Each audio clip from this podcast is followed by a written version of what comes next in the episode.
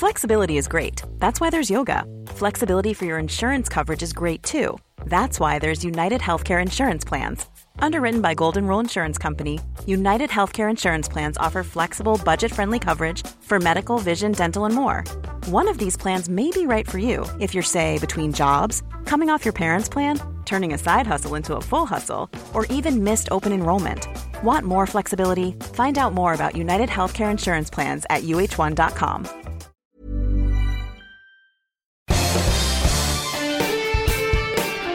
Esto es Me lo dijo Adela con Adela Micha por Heraldo Radio.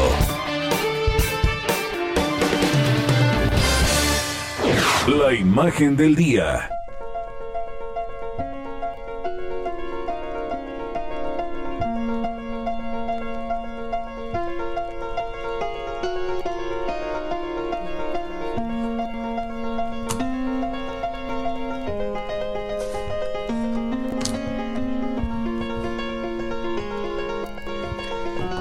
Poco más de un año de que iniciara la emergencia sanitaria por COVID-19 con medidas restrictivas y de confinamiento, en las cifras oficiales México alcanzó anoche las 200.211 defunciones por esta enfermedad, una cifra por mucho superior a este escenario catastrófico que el 4 de junio del 2020 anticipaba Hugo López Gatel, subsecretario de Prevención y Promoción de la Salud, de 60.000 muertes por COVID. Allá por el- la segunda semana de febrero hicimos una primera estimación de la carga esperada de enfermedad. El mínimo era 6.000, otro escenario era 8.000. Teníamos así hasta 28.000, que se redondea a los 30.000, e incluso un escenario muy catastrófico que podía llegar a 60.000.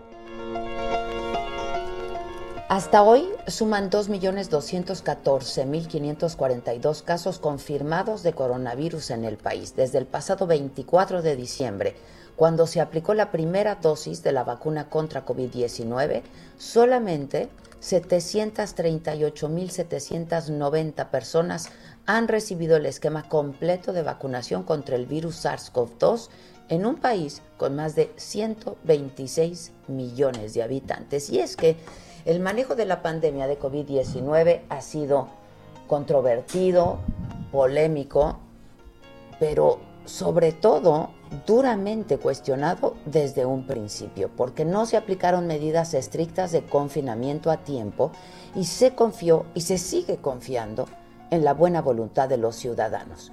Pero tampoco hubo prohibiciones de viaje, tampoco se aplicaron pruebas masivas y el mismo López Gatel negaba el uso del cubrebocas como la mejor vacuna disponible. Comprar este tipo de cubrebocas actúa como un mecanismo de tranquilización, pero sepan ustedes que no hay evidencia científica que muestre que realmente sirve. Hay un señalamiento falso de que el gobierno mexicano no ha recomendado el uso de cubrebocas.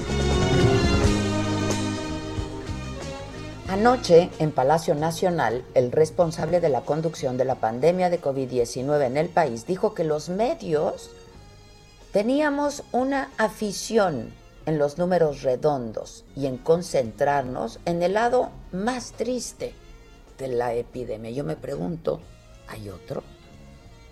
Sí veo mañana eh, varios periódicos, posiblemente el suyo, el Natalia, el Universal, que no viene a las conferencias, Crónica, Milenio, varios de los periódicos de circulación nacional. Lo digo con base en la experiencia, porque lo vemos. Cuando llegamos a 30 mil, lo pusieron. Cuando llegamos a 50 mil, lo pusieron. Cuando llegamos a 100 mil, lo pusieron. No sería de extrañar que a 200 mil. Parece que hay una afición por los números redondos. Cada vez que se completa una cifra, les gusta ponerlo. Ha habido también en estos medios y varios otros de, de televisión, de radio, esta afición por concentrarse en el lado más triste de la epidemia. Pero lo cierto es que el número de muertes que reporta la Secretaría de Salud difieren de las del INEGI, el Instituto Nacional de Estadística y Geografía, que en enero informó de 68.7% más defunciones a causa del COVID-19 que las registradas por las autoridades sanitarias. En el periodo de enero a agosto del 2020, el INEGI contabilizó 108.658 fallecimientos contra los 64.414 que dio a conocer López Gatel en el reporte del 31 de agosto. El informe del INEGI, características de las defunciones registradas en México durante enero-agosto del 2020, se basó en los registros administrativos de fallecimientos generados a partir de los certificados de defunción y el COVID-19 representó la segunda causa de muerte a nivel nacional por debajo de las enfermedades del corazón, pero más alto que la diabetes. De acuerdo con la Universidad John Hopkins, que lleva un registro también y muy puntual del avance del coronavirus en el mundo, México ocupa el tan poco honroso tercer lugar en muertes a nivel mundial por la pandemia, solamente superado por Estados Unidos y por Brasil. Y aunque hoy la ocupación hospitalaria ha disminuido y hay un descenso de contagios y de muertes, la Semana Santa representa un peligro serio por el relajamiento de las medidas sanitarias, por el aumento de la movilidad, por la confianza de la población en las vacunas y por las nuevas cepas del virus que son mucho más contagiosas e incluso más letales. Ante una posible tercera ola de contagios, López Gatel anunció anoche un cambio de táctica en el esquema de vacunación se va a concentrar en la Ciudad de México, en Morelos, en el Estado de México, en Hidalgo, en Puebla y en Tlaxcala, y se aplaza la vacunación a maestros. De acuerdo con el último semáforo, 21 estados de la República están en color amarillo, 8 en naranja y 3 en verde. Así el escenario del COVID-19 hoy en este país, 200.000 muertes después. Y no nos mueve la afición.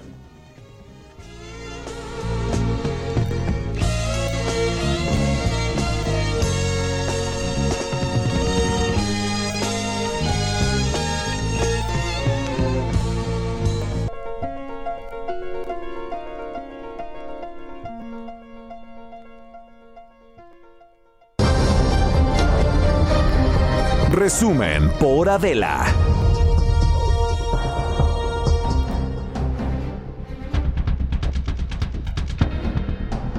Buen día, los saludamos con mucho gusto hoy que es viernes 26 quincena, no. Pues me pueden aguantar, ¿no? Mira, podría ser, pero es hasta el martes. ah, no. Bueno, conociendo aquella. Ya tienes mensaje. ya tienes mensaje. Hola, Maca. Hola, de la ¿cómo Saluda estás? al auditorio, Maca. No, no te voy a preguntar cómo estás porque prácticamente dormí contigo. Exactamente. Ay. Aquí estamos escandalizando a la la opinión, opinión pública. Y espérense, Y espérense.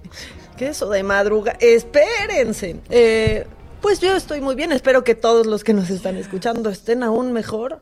Simplemente porque es viernes. Ya con, mira, ya con eso. Pero pues la información no es muy alentadora en lo absoluto, ¿eh? Híjole, E ¿qué insisto, esto de la afición de los medios, pues y- no, no tenemos una afición, tenemos una obligación y un compromiso con el auditorio que es el del in- de informar. Luego dicen, prefiere, prefieren hablar del lado malo de la pandemia. Pues que Ay, pues otro. perdón, no, es que él encontró otro. el amor. Ah, él Entonces, encontró ¿por qué no hablamos de eso? Que encontró el amor en pandemia. Como ¿Por Patti? Cantú. Exacto. Lo encontró y lo perdió. Patti Cantú. Sí, No, Gatel, no, está, bien. está. Yo le, le agradezco que me recordó que existía el vecchio forno en la condesa, ya con eso. Esa fue su primera foto del, del amor. Híjoles. Oh, Bueno, amor. Oigan, este, pues en el escenario político y electoral, el Consejo General del INE ayer decidió cancelar el registro de 173 aspirantes a puestos de elección popular al no cumplir con informes de gastos de precampañas. 54 aspirantes de Morena, entre ellos Raúl Morón, contendiente por la gubernatura de Michoacán, y también de Félix Salgado Macedonio, quien dijo esta mañana que la sanción es una equivocación grosera, arbitraria del INE, y dijo que confía en que el Tribunal Electoral le hará justicia, porque claro, de aquí pues se va la impugnación al tribunal. Y sobre este tema, el presidente dijo esta mañana que algo similar pues le pasó a él cuando querían desaforarlo y calificó este hecho como un atentado a la democracia y un juego sucio, lo dijo esta mañana el presidente. Un pretexto, ¿no? Cualquiera, una excusa, y te elimino. Yo eso nunca lo voy a ver bien y espero que comprendan que este no es una intromisión en una decisión del INE, es que yo fui víctima de esas maniobras. ¿Por qué me desaforaron cuando fui jefe de gobierno? Porque no querían que yo apareciera en la boleta como candidato a la presidencia en el 2006. Entonces, ¿cómo voy yo a quedarme callado? Nada más porque soy presidente. Eso, para mí, es un atentado a la democracia. Así de claro. Es juego sucio. Es antidemocrático. Pero vamos con Carlos Navarrete, nos tiene el reporte. Carlos, ¿cómo estás? Buen día. Adela, buen día, buen día al auditorio. Comentarles que el Consejo General del Instituto Nacional Electoral aprobó por mayoría de votos la cancelación de la candidatura de Félix Salgado Macedonio a la gubernatura de Guerrero debido a que el abanderado de Morena no reportó gastos de precampaña. Así lo resolvió la noche de ayer durante la sesión extraordinaria urgente que celebró el órgano electoral, en la que también se aprobó sancionar al exdelegado del gobierno federal Pablo Amílcar Sandoval Ballesteros, a la alcaldesa de Acapulco Adela Romano Campo y al empresario Luis Guelton Aburto, todos ellos aspirantes de Morena a la candidatura por la gobernatura, también por no reportar gastos de precampaña. Al respecto, tanto el partido como los aspirantes, incluido el propio Félix Salgado, argumentaron que no presentaron un reporte de gastos porque el partido no tuvo precandidatos ni se hizo precampaña. Por su cuenta, el Consejo General determinó que, con independencia de la denominación específica que reciban los contendientes en los procesos internos de sus partidos, existe el deber de presentar informes de gastos de precampaña o campaña según el caso y advirtió que constituye una infracción a la norma electoral el incumplimiento de tal obligación. Es decir, eh, Morena y sus abanderados eh, se escudaron bajo el argumento de que no hubo precampaña, sin embargo, el órgano electoral determinó que aún con la calidad de aspirantes deben ser considerados precandidatos y en consecuencia están obligados por la ley a presentar sus reportes de gastos. Al respecto, Félix Salgado ya respondió el día de hoy en redes sociales. Hay que recordar que eh, él determinó no dar declaraciones a medios de comunicación durante el proceso electoral justamente por los señalamientos que existen en su contra por violación sexual. Eh, al respecto hizo una breve publicación en, en redes sociales en la que calificó de grosera y arbitraria la determinación del Consejo General. A pesar de esto, dijo que confía en el Tribunal Electoral del Poder Judicial de la Federación, instancia a la que recurrirá para tratar de defender su candidatura. Adela, mi reporte. Buenos días. Muchas gracias, Carlos. Buenos días. Bueno, pues vamos a ver qué pasa y en un rato más estaremos conversando justamente con Raúl Morón, el candidato por Morena a la gubernatura de Michoacán. En otro tema también de esta mañana, eh, pues ahí estuvo eh, Manuel Bartlett, el director de la Comisión Federal de Electricidad, y dijo que hay una campaña verdaderamente estrepitosa, dijo, contra la reforma eléctrica del presidente inició una reforma en las leyes secundarias a la reforma energética, una reforma a la ley relativa que inició el presidente de la República y que fue aprobada por la Cámara de Diputados, por la Cámara de Senadores. La campaña ha sido verdaderamente estrepitosa. Mentiras, falsedades, eslogans se repitieron. La oposición en la Cámara de Diputados, la oposición en la Cámara de Senadores invitaron a supuestos técnicos, expertos, todos ellos pagados por los mismos mismos intereses, todos comprometidos, empleados, abogados contratados. Bueno, y el presidente eh, dijo que los subsidios a empresas tienen que desaparecer porque se usa, dijo el presidente, el dinero público. Y esto lo ha calificado el presidente como una injusticia, aunque eh, pues ya a principios de esta semana muchas empresas salieron a documentar su pago de electricidad y el no subsidio por parte del gobierno. La esencia es de que las grandes corporaciones empresariales y las cadenas comerciales pagan tarifas más bajas que lo que pagan los consumidores por el consumo en los hogares. Esa es la, esencia de todo. Y consideramos que esos subsidios que se tienen que pagar con dinero del pueblo deben desaparecer, que es una injusticia que estemos utilizando dinero del presupuesto para subsidiar a las grandes corporaciones empresariales o comerciales. Y dijo el presidente que los gobiernos neoliberales iniciaron la privatización de la industria eléctrica y que fue esto lo que provocó que empresas extranjeras fueran beneficiadas porque antes de Salinas, la Comisión Federal de Electricidad era la encargada de la generación de la energía, de la distribución de la energía. No había problema, pero en el marco de la política neoliberal, no olvidemos que el liberalismo en México es sinónimo de corrupción, se inició la privatización de la industria eléctrica. Y esto se fue profundizando al grado de que las empresas particulares, sobre todo extranjeras, lograron contratos jugosísimos. Bueno, pero vamos contigo, Paris Salazar. Estás en Palacio Nacional. ¿Cómo estás, Paris? Buen día.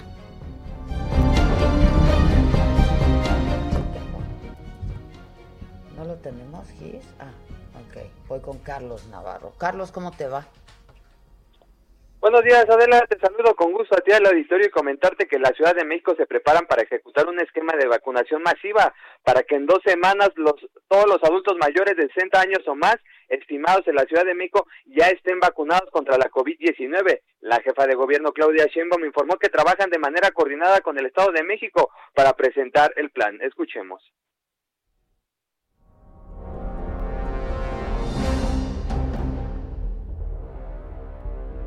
Aprovecho para decir que hoy el presidente de la República mencionó que tanto el gobernador del Estado de México como eh, su servidora íbamos a anunciar los, el nuevo periodo de vacunación. Estamos trabajando con el gobierno de México. Yo creo que mañana ya podemos dar. El objetivo es vacunar en las siguientes semanas a todos los adultos mayores de la ciudad y todo el Valle de México.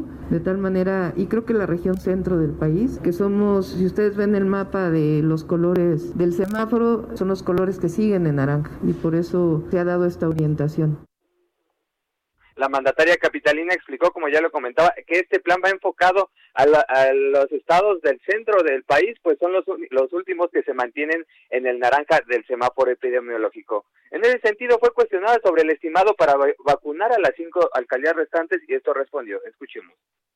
Yo calcularía dos semanas más. Vamos a seguir vacunando en Semana Santa. Vamos a vacunar de lunes a domingo en Semana Santa. No vamos a descansar. Así que em, agradecer pues a todo el personal de salud que nos va a acompañar en este proceso, eh, a todo el equipo que también eh, pues ahora no les van a tocar ni un día eh, de descanso porque pues es prioridad la vacunación. Entonces vamos a seguir vacunando la próxima semana y hasta que podamos culminar con todas las alcaldías. De acuerdo con el último corte eh, de la vacunación, en nueve demarcaciones que son Coajimalpa, Milpalta, Magdalena Contreras, Tláhuac, Iztacalco, Xochimilco, Azcapotzalco, Miguel Hidalgo, Venustiano Carranza, Coyoacán y Tlalpan, se han aplicado 566.475 primeras dosis de la vacuna contra COVID-19. En la Ciudad de México solamente ya están pendientes Iztapalapa, Gustavo Amadero, Álvaro Obregón, Cuauhtémoc y Benito Juárez, que concentran más del 50% de la población de adultos mayores. Adela, la información que te tengo. Bueno, pues eh, muchas gracias. Gracias, Carlos. Vamos ahora sí con Paris Salazar. Paris, ¿cómo te va? Buenos días, Adela, amigas, amigos de Galdo de México. Esta mañana en el Palacio Nacional, el presidente Andrés Manuel López Obrador consideró que es una injusticia que se utilicen recursos públicos para subsidiar a corporaciones empresariales y comerciales en el pago de la energía eléctrica.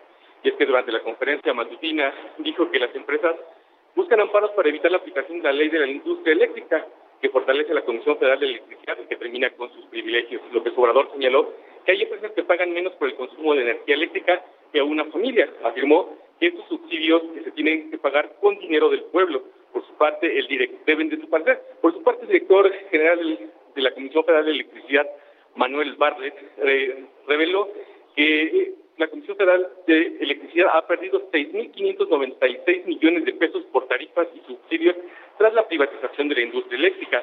Expuso que el 45% de la energía que produce la Comisión no es despachada, porque se tiene la obligación de comprar a los particulares. Dijo que se ha producido pérdidas de cerca de 437 millones de pesos por estas argucias que se aprobaron en la reforma energética.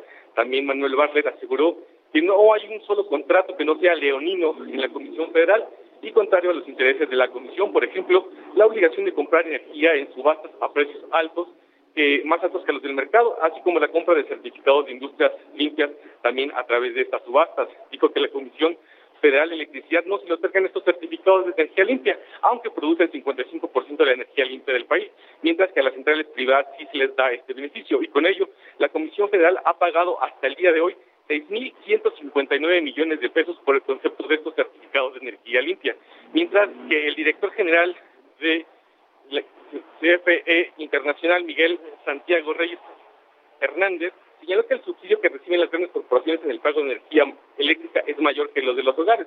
Y es que dijo que uh, mientras que un hogar paga 2.3 pesos por kilowatt hora, hay empresas y corporativos que pagan 1.2 pesos por kilowatt hora. Dijo que las grandes corporaciones eh, pagan alrededor de este 1.2 pesos, incluso hasta llegan a pagar un peso. Afirmó que sí es, es verdadero que una, una tienda, un hogar de una colonia pagan más que estas corporaciones. Expuso tan solo que eh, la central eólica La Venta 3 de Iberdrola vende a la Comisión Federal de Electricidad 2.3 pesos el kilowatt hora, mientras que a la Comisión Federal le cuesta producirlo en 1.28 pesos. También el funcionario federal señaló que se han pagado 471.200 millones de pesos en subsidios a particulares desde la aprobación de la reforma eléctrica, recursos que alcanzarían para pagar 10 rondas de vacunación contra el COVID-19 ya que las rondas de vacunación, esta ronda está en cerca de 40 mil millones de pesos, mientras que el presidente López Obrador eh, dijo que los empresarios y las grandes compañías tienen el derecho de réplica y que pueden acudir a la mañanera a debatir sobre estas tarifas y subsidios. Y sobre este retiro de registros de candidaturas, López Obrador señaló que no, nunca lo va a ver bien, que él incluso fue víctima del INE. Afirmó que él no se va a quedar callado y calificó este retiro de candidaturas como un atentado a la democracia así como un juego sucio y una acción antidemocrática. Es lo que sucedió esta mañana en la conferencia matutina de la. Bueno, pues gracias, muchas gracias, Paris. ¿Y de qué se está hablando hoy en redes sociales? Bueno, en el, en el Twitter, por supuesto, de Hugo López Gatel con nuestro doctor Fuchi. Nosotros tenemos nuestro doctor Fuchi. En Estados Unidos tienen a Fauci. Y aquí Fuchi. tenemos a Fuchi. Este, pues nada, que muy molesto se mostró porque la prensa hagamos nuestro trabajo, ¿no? Este porque pues claro, se dio a conocer, claro, como se hace en todo el mundo, el registro del número de fallecimientos. Este, y ayer, como les comentaba, eh, en México se rebasaron las 200 mil las 200 mil muertes por COVID-19. Esto, insisto, según datos oficiales. Este, ¿Y qué? ¿Hoy que es viernes qué? Oye, dicen aquí que sí es el doctor Fuchi caca. También, pues, pues, claro, pues, pues para responderle a su jefe, ¿no? Fuchi, Fuchi caca. Una vez mi hija me dijo, pero así dijo ma, o sea, ¿quién dijo eso? Parece broma, pero es anécdota, Terés. Sí pasa, sí pasa. tú, ¿no? La que me pregunté, ¿pero cómo? Dijo Fuchi Caca. El... ¡Fuchi! ¡Guácala! Ah, Fuchi Guácala. Fuchi A ver otra vez, Quique. ¡Fuchi! ¡Guácala! Bueno, este, ¿qué? ¿Y hoy que es viernes? ¿Qué quiere la gente? Híjole, pues que descansar. Pues, no, nos mira, están escribiendo mucho. ¿eh? A ver, pero aquí dicen, este viernes quisiera hacer un Acapulco en la azotea. Yo también, por favor, si quieren Acapulco, háganlo en su azotea. Este viernes quisiera salir a bailar con My Love. Pero ve qué bonito el My Love. My Love. My Love. My love. El My Love. Chiquita My Love. My Love. Este viernes quisiera estar a tu ladito Concedido. Ay, concedido. justo lo que te iba a decir. Mira, Maca. y concedido. Mira, Maca. Yes. Yes. Este viernes quisiera que se acabara la pandemia. Sí, también este viernes quisiera no pagar la luz para comprarme unas caguamas. Las caguamas. Oye, ¿y esta semana ya hubo anallamiento de morada? O sea, ¿ya, ¿ya se apareció en alguna casa, Anaya? Anallamiento, ¿no? No lo he visto, no me ha mandado su video. ¿No te ha mandado No, su a video? ver, déjame ver. No tengo miedo de voltear y que ahí esté Anaya. No, ¡Fuchicaca! Fuchicaca. Fuchicaca. ¿Ya viste el fuchicaca? Fuchicaca. Anallamiento. Deja ver si Anaya ya me mandó.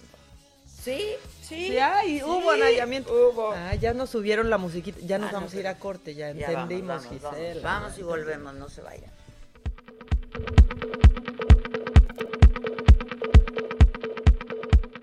Continúa escuchando Me lo dijo Adela con Adela Micha. Regresamos después de un corte. Regresamos con más de Me lo dijo Adela por Heraldo Radio.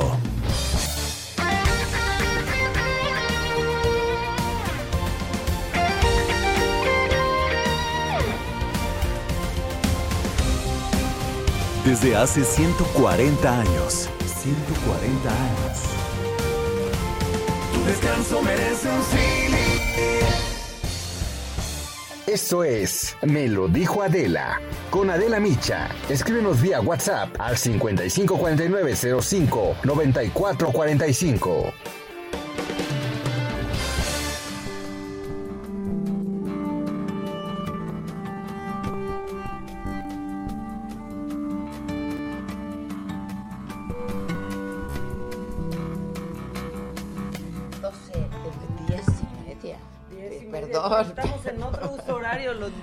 Sentimos. En otro uso horario, die- diez y media de la mañana. Y bueno, con todo este asunto de eh, pues las decisiones que ha tomado el Instituto Nacional Electoral, pues hay eh, inconformidades y va a haber impugnaciones. Pero por lo pronto yo tengo en la línea a Ciro Murayama, consejero electoral del INE. ¿Cómo estás, Ciro? Qué gusto saludarte. Hola Adela, muy buen día, qué gusto oírte. Igualmente, pues a mí me da mucho gusto oírte a ti también y que nos digas cómo llegaron a esta decisión. Estamos hablando de cuántos eh, candidatos a un puesto de elección popular que perderían su registro. Ayer eh, se sancionó a distintas personas que eh, durante las etapas de precampaña que ya concluyeron hicieron actividad política justamente para obtener la nominación de sus respectivos partidos políticos sin haber presentado ante el INE, como era su obligación, los informes de sus ingresos y gastos, es decir, de dónde sacaron el dinero para eh, realizar Para su hacer. actividad política y la ley general de instituciones y procedimientos electorales dice muy claro en su artículo 229 párrafo 3 que el precandidato que no presente en el plazo legal justamente su informe de dónde sacó el dinero será sancionado con la cancelación de su candidatura o la negativa a tener la candidatura. Entonces, el INE lo detectó en distintos estados del país. Estamos hablando que ayer identificamos a poco más de 60 personas de distintos partidos. Hay algunos que buscaban una diputación local, otros una presidencia municipal, un par eh, de gubernaturas, también 17 diputaciones federales y pues simplemente aplicamos lo que la ley dice. Eh, tenemos evidencia de que esta gente pues pintó bardas, contrató espectaculares, hizo eh, mítines, reuniones, recorridos, eh, pagó Bueno, a las está redes documentado, sociales. ¿no? Está Sí, documentado. justamente el INE como autoridad fiscalizadora pues no se queda con lo que le dicen los partidos o le dejan de decir. Nosotros tenemos que hacer un trabajo muy exhaustivo para ver si en efecto nos están diciendo la verdad. Esto es un poco como el SAT. Este, una cosa es lo que dice Es el contribuyente y otro lo que digamos. le encuentran, ¿verdad? Y nosotros hacemos, por ejemplo, un monitoreo de redes sociales, de toda la prensa, hacemos recorridos por las calles del país y vamos eh, tomando fotografías y georreferenciando ahí donde hay espectaculares, bardas, mantas, también hacemos visitas de verificación a distintos eventos políticos y con eso sabemos pues quién se está moviendo políticamente y quién no. La verdad es que es muy llamativo que los políticos que está muy bien que hagan política a la luz del día, luego lo que oculten y hagan con nocturnidad es de dónde sacaron el dinero justamente nuestra ley lo que quiere es evitar la opacidad, evitar que no sepamos si hay financiamiento de origen dudoso, eventualmente ilícito, y por eso es que les obligan a reportar cada centavo, cada peso que reciben y cómo lo gastan. Es una obligación que está en la ley desde 2014, no es la primera vez que se ponen sanciones por no haber presentado los informes de ingresos y gastos y pues la consecuencia es que eh, como autoridad fiscalizadora única en el país es que le tenemos que decir a los institutos locales, mira, toda esta gente le encontramos eh, que hizo campaña, que incumplió la ley, incumplió con su obligación y entonces no le des el registro o si ya se lo diste, retíraselo en el caso de los diputados federales, pues como nosotros somos la autoridad que organiza esa elección y se registran ante nosotros, pues a las 17 personas que les encontramos evidencia de haber hecho campaña sin rendir cuentas, pues no los registraremos. Ahora, este, seguramente pues escuchaste la mañanera de hoy o si no, pues leíste la versión estenográfica. Hoy el presidente dijo que esto era un atentado a la democracia y que era un juego sucio, esas fueron sus palabras, y además lo, lo comparó con pues con lo que a él le pasó con este proceso de desafuero en su momento, ¿no? No, pues no tiene nada que ver porque esto está previsto en la ley, es decir, todos los políticos que hoy eh, aspiran a un cargo sabían cuáles eran sus Las reglas obligaciones. Del juego, ¿no? Así es, son reglas muy claras. Este es eh, la fiscalización es una especie de antidoping, ¿no? Este, haciendo el símil con el deporte y pues si no te presentas al examen para ver que vienes limpio en tus finanzas, pues no puedes llegar a la competencia. Eso es lo que dice la regla. Este, no quisiste venir a dar la, muestra de que este, en y tu sangre no trae sustancias tóxicas. Por todos los partidos, ¿no? Sí, es decir, y el rasero es el mismo para diferentes eh, actores políticos. O sea, nosotros no nos interesan los nombres como autoridad fiscalizadora, sino los actos. ¿Quién comete este acciones que están en contra de la ley. Entonces, pues a mí me parece que eh, en todo caso el partido, cada partido, cada ciudadano que se sienta agraviado puede ir ante el Tribunal Electoral. No corresponde al titular del Ejecutivo Federal calificar, en este caso descalificar, las decisiones de un órgano constitucional autónomo. Es como si algún día eh, se pusiera en contra de la política de eh, monetaria del Banco de México porque no le gusta la tasa de interés que se fijó o si ataca al INEGI por cómo levantó el censo una encuesta y qué resultados está dando o ataca las resoluciones de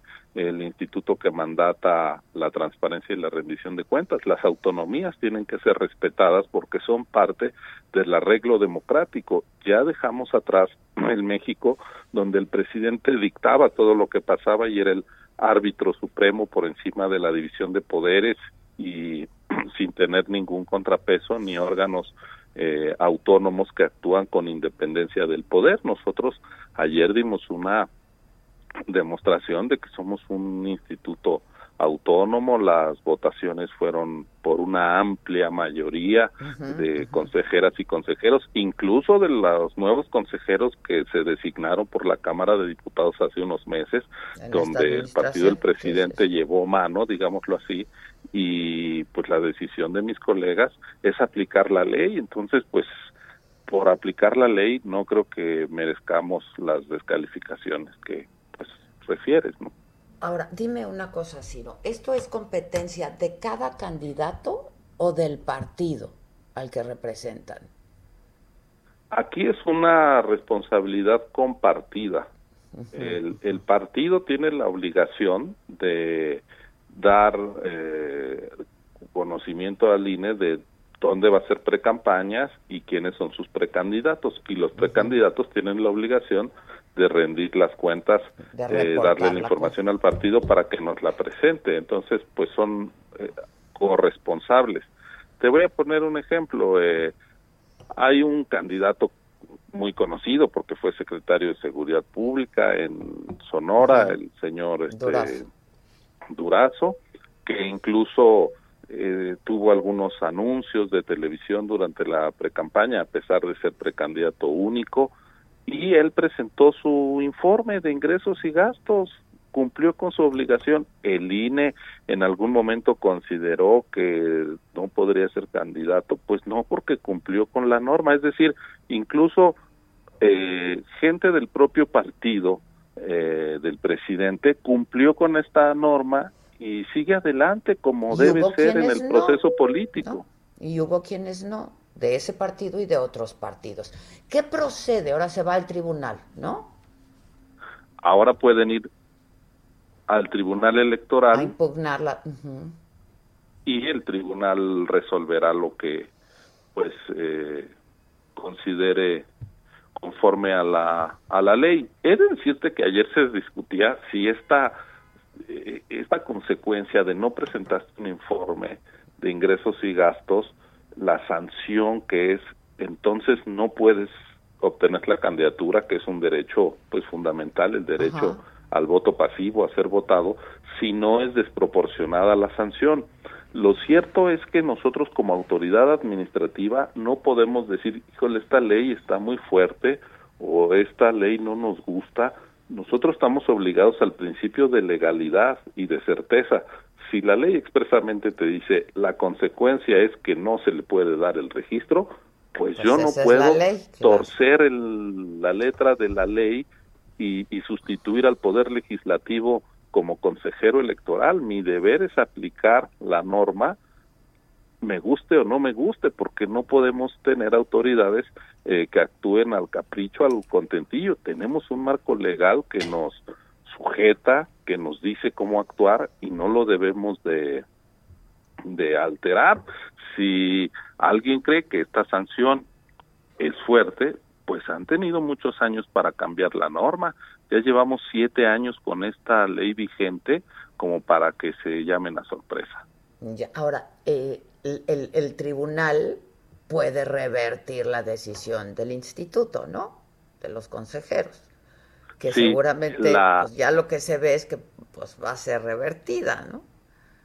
La última palabra la tiene el tribunal, vamos a esperar a ver qué dice, vamos a esperar a conocer sus argumentos.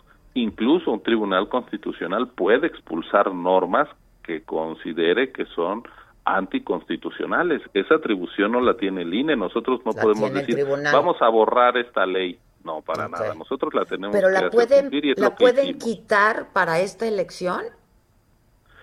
En general puede, eh, eh, esto sea como expulsar normas anticonstitucionales. Ya se ha pronunciado sobre esto, no ha dicho que sea anticonstitucional. Digo, son, son posibilidades la, lo cierto es que la, la ley está vigente y ni los actores políticos la pueden ignorar, ni el INE puede dejar de aplicarla. Así que, eh, pues para seguirnos moviendo en un Estado de Derecho y teniendo una convivencia democrática, civilizada, porque si no cada quien va a actuar a su capricho, si cada quien se da sus reglas, pues eso no sirve ni para un juego en la escuela, ¿no? Este, los niños lo primero que aprenden es cuáles son las reglas del juego antes de ponerse a jugar y el que no las respeta, pues no puede seguir jugando. Es parte de los arreglos mínimos de, de, la convivencia y de la civilización, que las reglas estén claras y que se hagan cumplir. Nosotros como árbitro pues tenemos que cumplir, no es de que, uy, pues yo estoy en contra del fuera de lugar, sería más emocionante un partido si se valiera que un jugador estuviera de cazagoles, bueno, pues no podemos cambiar las reglas como árbitro, las tenemos que aplicar y tenemos que pitar las infracciones y es lo que hicimos. Oye, adivino tu respuesta, pero para escucharla con todas sus letras, ¿estarías pensando en renunciar como consejero del INE? No, menuda irresponsabilidad. Si estamos en pleno proceso electoral, eh, yo fui designado por la Cámara de Diputados por un periodo de nueve años. He estado ya prácticamente la semana que entra, cumplo siete años. Este es el tercer proceso electoral federal que organizo. Hicimos el de 2015, justamente cuando nació Morena, el de 2018, justamente cuando ganó Morena. Mis votos y mis argumentos están ahí. Yo no he tenido una actuación a favor ni en contra de algún actor político, aunque hay algunos que cuando los llegas a sancionar se lo toman muy a pecho y de manera personal, pero pues uno como árbitro sabe que eso es parte de los gajes del oficio y debemos estar serenos y tranquilos. Pero tú que, que has estado organizando otros procesos electorales, ¿has sentido presiones más allá de lo que pues generalmente ocurre en un proceso de esta naturaleza. Y bueno considerando que este eh, pues son las elecciones más grandes de la historia no este has sentido presiones por parte del gobierno o del partido en el poder o etcétera bueno yo he tenido diferencias con distintos partidos que han gobernado y este eso es parte de la vida. Me acuerdo cuando votamos que se habían rebasado los topes de gasto de campaña justamente en una elección en Coahuila, el PRI, que entonces era gobierno del país, pues estaba bastante molesto con nuestra decisión y nos mantuvimos firmes, aunque esa vez el tribunal revirtió nuestra determinación porque podía implicar la anulación de la de la elección. Entonces ya ha ocurrido, pero hay un dato que no había sucedido y en eso tienes razón Adela. Yo eh, de todos los años que llevo pues como observador o bien como funcionario electoral, yo trabajé en el IFE de 1999 a 2003 y después ya me dediqué a la vida universitaria hasta que me nombraron ahora consejero, pero en todos estos años yo nunca había visto que la autonomía del Instituto Nacional Electoral, antes IFE o INE, eh, resultara tan incómodo al titular del Ejecutivo Federal. La falta de aprecio por las reglas democráticas y la ausencia de respeto hacia un árbitro imparcial que hemos estado viendo no tiene precedente. A mí me sorprende que un presidente que surgió de una elección limpia, organizada por este Instituto Nacional Electoral, tenga tampoco aprecio por una institución que no es de los consejeros, que es patrimonio de la sociedad mexicana, sin la historia de la democratización, de la construcción de estas instituciones electorales, no se explicaría el triunfo de Morena, porque fue un triunfo legítimo, limpio, que se aseguró desde la institucionalidad democrática que generaciones y generaciones de mexicanos vinieron construyendo a lo largo de los años, que costó mucho, que fue lenta incluso, pero que se concretó y que nos ha permitido el relevo pacífico del poder y que la gente con su voto libre y secreto pueda cambiar de gobierno si así le parece conveniente. Y eso ha ocurrido una y otra y otra vez en el nivel municipal, en el nivel estatal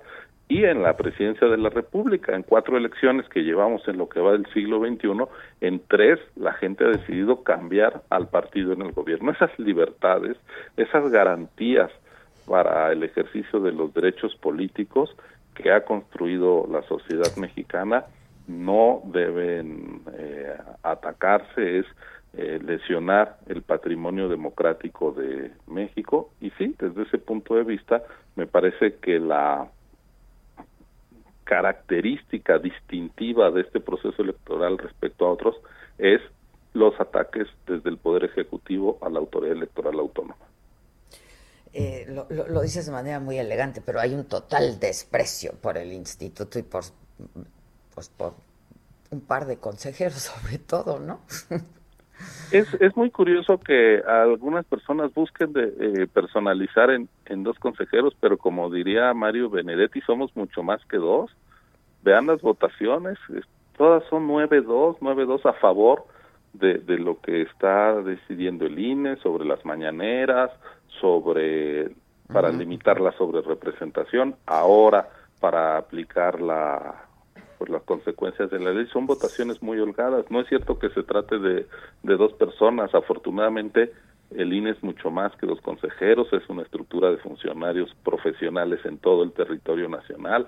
Al día de hoy, déjame decirte que ya hay más de 3 millones de ciudadanos que han dicho que están dispuestos a participar el domingo 6 de junio como funcionarios de casilla. En plena pandemia esa es una magnífica noticia. Necesitamos un millón y medio de gente que esté con funcionarios de casilla y ya tenemos el doble con disposición de entrarle. Entonces el INE está haciendo su trabajo, estamos muy cerca de la gente, vamos a garantizar que todo mundo en cada rincón del país pueda ejercer su voto en libertad, en secrecía y con seguridad frente a la pandemia. Todo mundo va a usar cubrebocas, vamos a tener cubrebocas. Que deberían estar vacunados para entonces, ¿no? Pues como se antoja difícil, nosotros no nos vamos a confiar eh, y vamos a hacer lo que nos toca. Vamos a eh, a, crear eh, condiciones de, seguridad desde el punto de vista epidemiológico con sana distancia. Vamos a procurar que sean espacios muy ventilados donde esté cada una de las 163 mil casillas, que no entren a votar más de dos electores a la vez, todos con cubrebocas. Si alguien no quiere usar cubrebocas, no va a poder entrar a, a votar. Ese es un acuerdo claro. Hay que cuidar el ejercicio del voto, es un derecho, pero también los demás tienen el derecho a la salud, entonces debemos de ser cuidadosos con nuestros vecinos que acepten ser los funcionarios de casilla y que van a estar ahí todo el día, ellos van a tener no solo mascarillas, sino careta y por supuesto geles sanitizantes y las casillas se van a desinfectar completamente cada tres horas.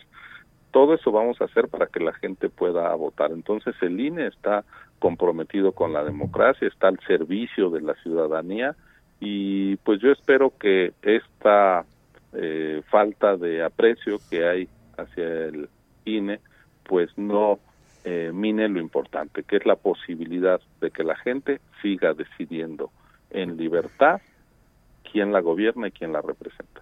Bueno, ahora vamos a ver entonces cuál será la decisión del tribunal. Ciro, este, rápidamente tengo un par de minutos sobre el caso de la sobrerepresentación de Morena en el Congreso. También esto este, pues a ustedes les ha merecido críticas muy fuertes otra vez por parte del, del gobierno. Y esto, pues, pues sin duda los deja en una posición pues muy vulnerable, ¿no? Al instituto.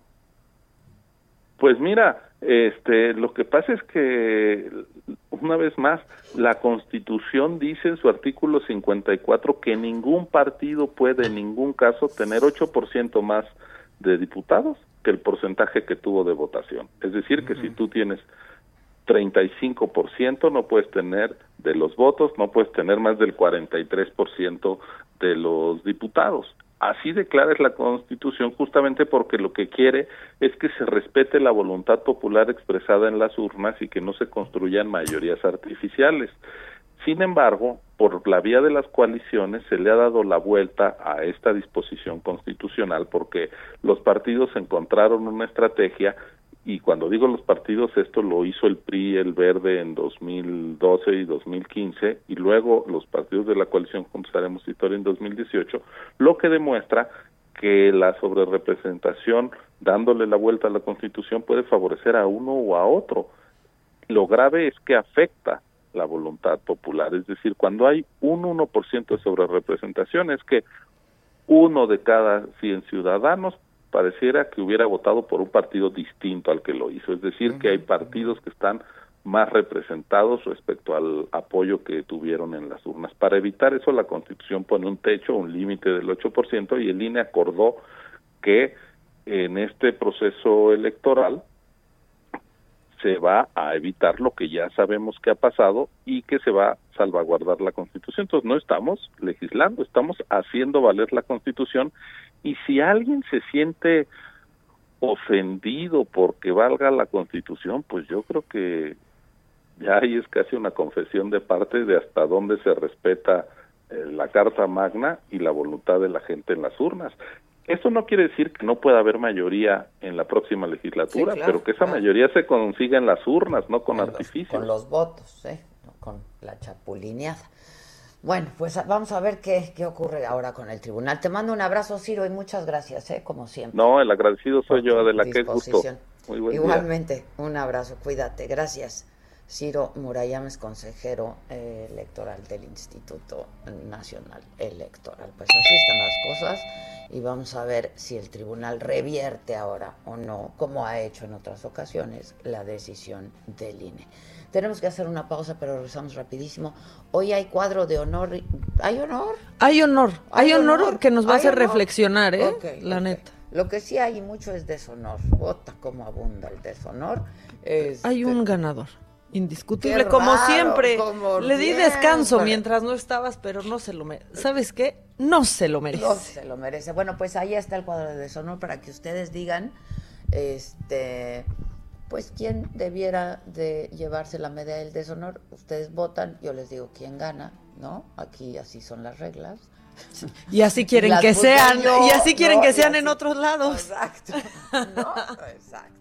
Este, pero bueno, esto luego de una pausa, no se vayan, esto es me lo dijo Adela y nos escuchas por el Heraldo Radio. Volvemos. Continúa escuchando Me lo dijo Adela con Adela Micha. Regresamos después de un corte. Esto es Me lo dijo Adela con Adela Micha. Ya estamos de regreso.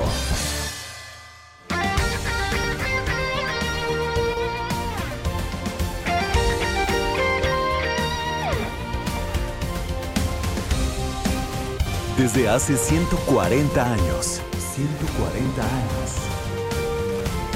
Tu descanso merece un Philly. Esto es Me lo dijo Adela. Con Adela Micha. Escríbenos vía WhatsApp al 554905 9445.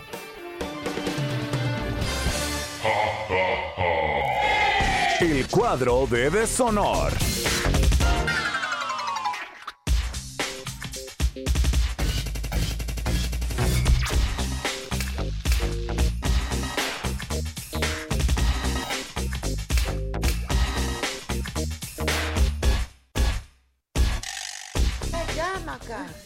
El deshonor, El deshonor. Ok, está, está chiquito Vamos pero a sustancioso. Nos vamos a enojar solo A con enojar, uno. Nos- enojo. El enojo. El enojo. Aquí en el corte se preguntó cuál es el enojo. Y yo, ¡ay, cuando estás muy así! El No puedes y aprietas los dientes Con y los- las manos. Las los manos, sí, las manos. Los dos puñitos, sí.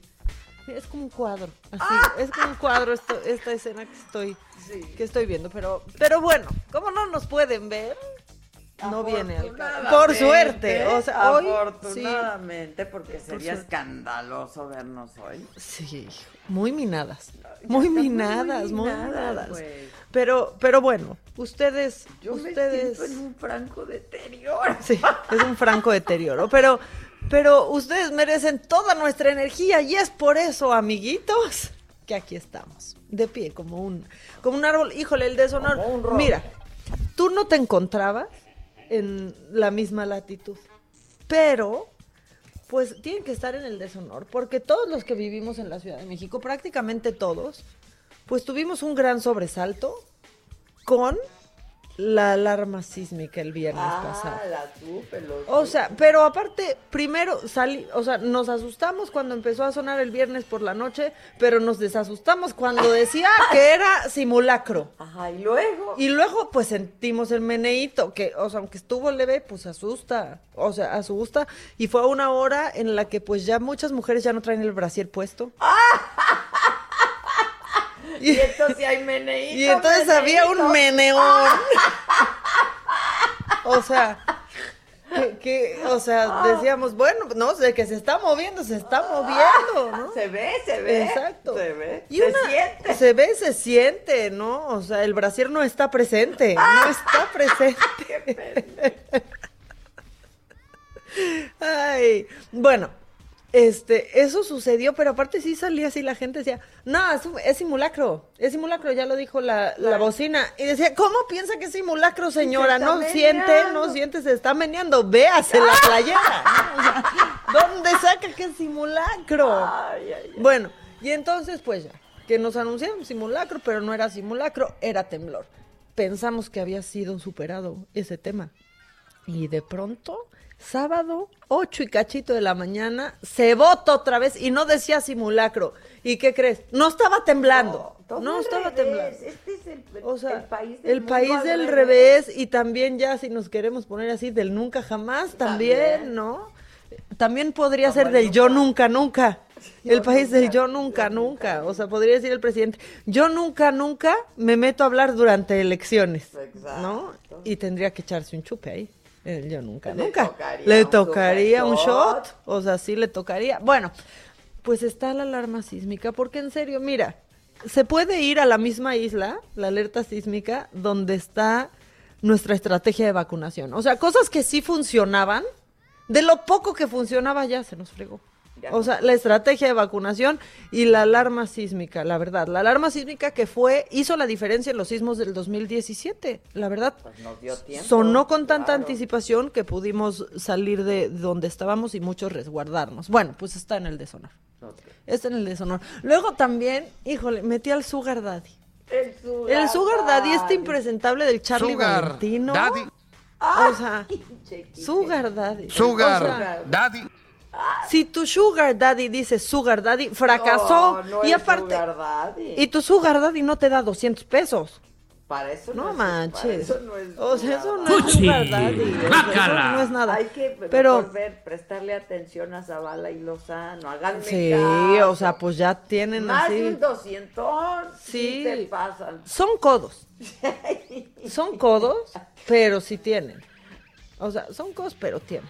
¿No? La verdad. Para más de un doscientón. Para más de un doscientón, pero así lo dijo, este, completa, co- de- así lo dijo completo, este hombre que parece que cada vez que sube a la, tru- a la tribuna está haciendo stand-up de los malos, que es el más común en México, también lo tenemos que decir, podemos decirlo, estando, pero sé. o sea, porque nomás se suben a decir, estoy gordo y piensan que ya es chiste, o soy gay y piensan que ya es chiste, no, elaboren, chavos, elaboren. Ay, se me cayó mi audífono. Bueno, podemos escuchar al Charlie Valentino.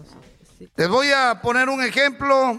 El otro día me habla, me hablan unas muchachas de la universidad y voy a tomarme un café porque me exponen un- una problemática. Cuando estamos platicando, esta persona me dice que a cambio de un incentivo podíamos hacer lo que sea. Señores, esto no es, eh, la, situación está crítica, pero tampoco, señores, hay que enseñarle principios a nuestros jóvenes y que agarro 200 pesos y le digo, toma, sigue tu camino, mi reina. O sea, un problema totalmente crucial. Y viene este fenómeno, ¿no? Un fenómeno que se está promoviendo en las redes, que es la famosa palabra eh, sugar daddy. Sugar Daddy. Sugar, Sugar Daddy. O sea, Daddy. 200, todo mal ahí, 200 pesos. Sigue tu camino, mi Sí, reina. no O sea, y aparte todo, él tomó la tribuna solamente para decir cómo hemos agarrado estos anglicismos de, pues, el bullying, y, o sea, defendiendo, ya sabes, pues hasta exigía que España ya nos pidiera perdón, y así son las cosas importantes que ha hecho Charlie Valentino, bueno, y pedir que se, que, que AMLO se perpetuara en el poder. Este, pero lo regañó el, el gobernador, aunque, aunque no lo acepte. Y por supuesto, el indiscutible ganador de esto. El hombre que nos pidió que viéramos el lado positivo, ¿no? O sea, que nos enfoquemos no solo en el lado negativo de esta pandemia. Pues sí, pues es que él encontró el amor, el amor tocó a su puerta.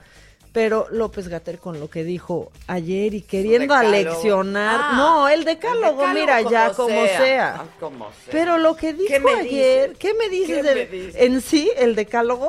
¿no? ¿Qué tal? Ayer hablábamos ¿Qué? de esto de en sí ¿Cuál era el otra? decálogo, lo que sea de cada quien. Ah, sí, lo no que sea de cada quien. Lo que sea de cada quien, pues Como quien dice. Como como quien dice y como dice el dicho. Pero ¿qué tal te di la explicación del como quien dice? Sí, sí, Te pero, di la explicación pero nadie usa el como quien dice tal, nadie lo nadie lo ocupa. En sí nadie lo ocupa, En ¿eh? sí, en sí nadie lo nadie, ocupa. en sí Bueno, pues aquí está Gatel con su este pues ¿qué es? ¿Qué dijo? O sea, ¿cómo catalogarías esto? O sea, Esta, pues sí, desafortunada Sí, declaración, pero como todas, o sea, noticia sería que dijera algo elocuente, ¿no? sobrado. Y no es nomás hay un número, ni estamos este, aficionados a los números redondos. 200 mil 200 mil familias oficialmente hoy tienen a un integrante menos o más. Yo conozco familias que se han quedado con dos integrantes. ¿No? Bueno, pues esto dijo. Sí veo mañana eh, varios periódicos, posiblemente el suyo, el Natalia, el Universal, que no viene a las conferencias, eh, Crónica, Milenio, varios de los periódicos de circulación nacional. Lo digo con base en la experiencia, porque lo vemos. Cuando llegamos a 30 mil, lo pusieron. Cuando llegamos a 50 mil, lo pusieron. Cuando llegamos a 100 mil, lo pusieron no sería de extrañar que a 200 mil. Parece que hay una afición por los números redondos, cada vez que se completa una cifra eh, les gusta ponerlo. Ha habido también en estos medios y varios otros de televisión, de radio, esta afición por concentrarse en el lado más triste de la epidemia. Y pienso que en ese sentido, esa obsesión atiende a varias eh, razones que ya las hemos comentado varias veces, desde luego la posibilidad de tener más ganancias, aumentar la rentabilidad de los periódicos, eh, que suban las acciones, en fin, el aspecto comercial.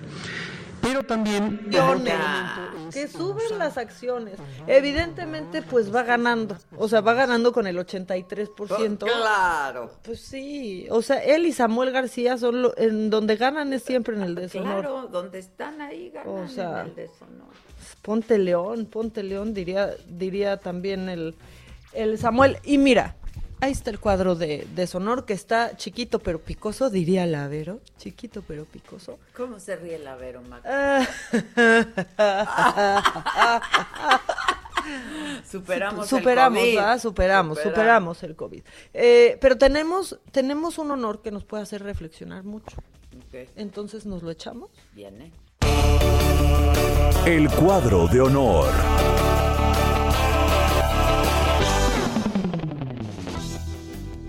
Bueno, pues está regresando RBD, ¿no? Este grupo que salió después de una novela que era Rebelde, pero esta semana se hizo viral Anaí por un video que, que vamos a poner ahorita porque, híjole, pues dejó, dejó claro cómo después de ella haber, su- de, de haber superado un desorden alimenticio que hizo, que hizo público, pues los medios le hacían chistes y la atacaban.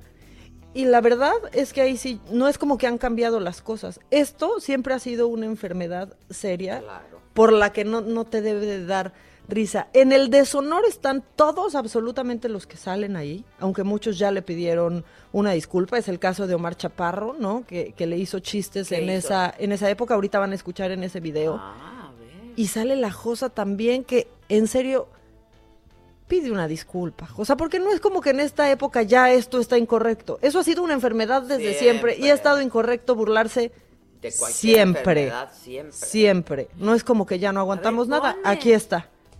Te vas poniendo el caparazón porque hay que ver de dónde defenderse. Muchas veces a mí me tocaba defenderme pues de los mismos programas de la empresa en la que yo trabajaba. Entonces eso era como que, ¿cómo? Pero, pero pues, no es mi casa aquí y, y- y a veces no era tanto, ¿no? Me dicen que inclusive, inclusive vomitaste. También tuvo una operación cuando estaba chavita se puso unos implantes que ¿Y qué no me dices de quedaron, los se los dientes? que. El exitoso libro Comer, Rezar, Amar de Elizabeth Gilbert, Anaí y Isa González trabajan en conjunto para escribir su libro Comer, Rezar y Vomitar. No es lo padre, No uno pero que muchas otro. veces Ah, es el que ni siquiera es el productor, ¿no? Es el que pone el chiste para el programa o no sabes ni quién. Fueron años duros porque pues me ponían comida, me acuerdo, llegaba a los programas y me ponían comida como para ver Qué qué, poca hacía. madre, neta hacían eso. Que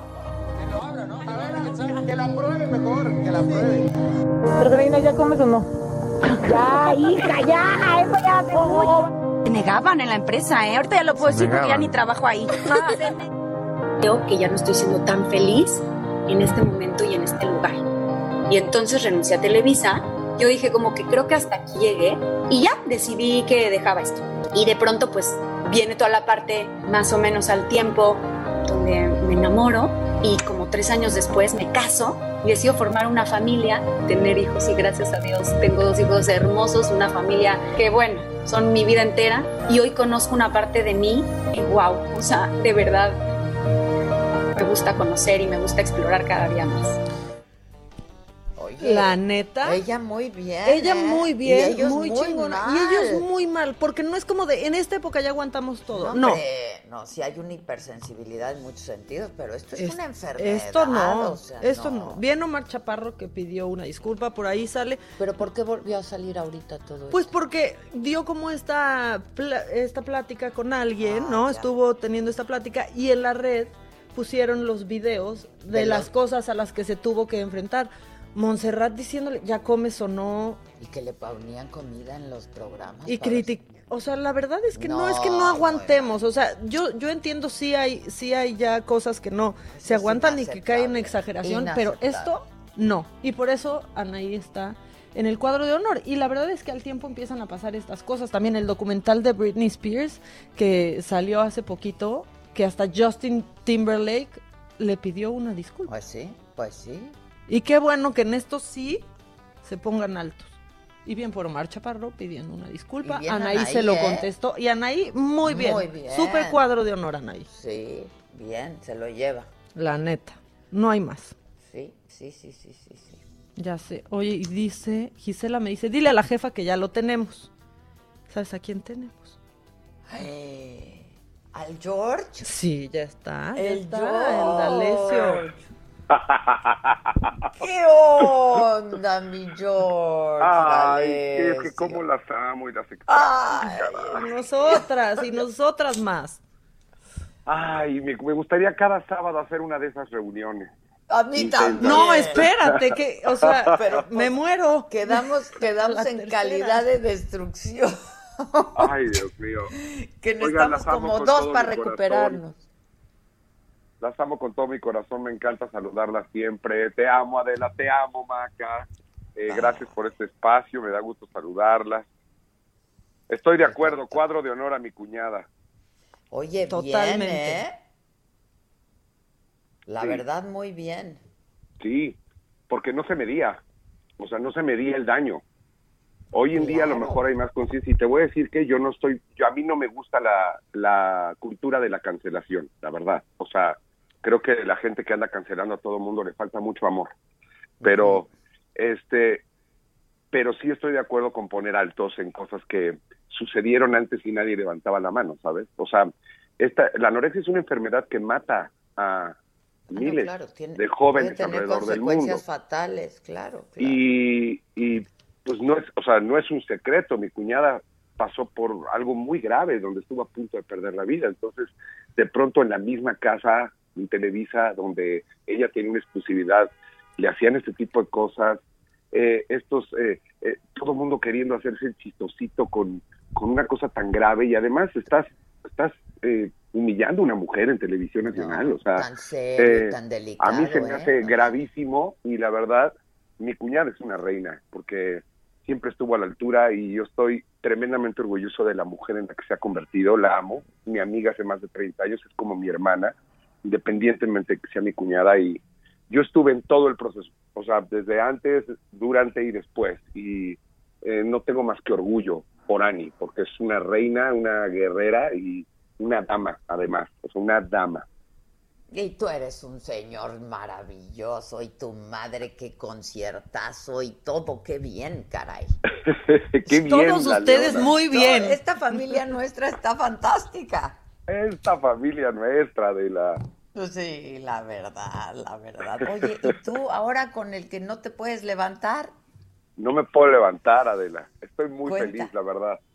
Pues Cuéntanos. es algo que quería hacer hace mucho tiempo. Es algo que quería hacer hace mucho tiempo. Eh, A mí la obra me gusta muchísimo.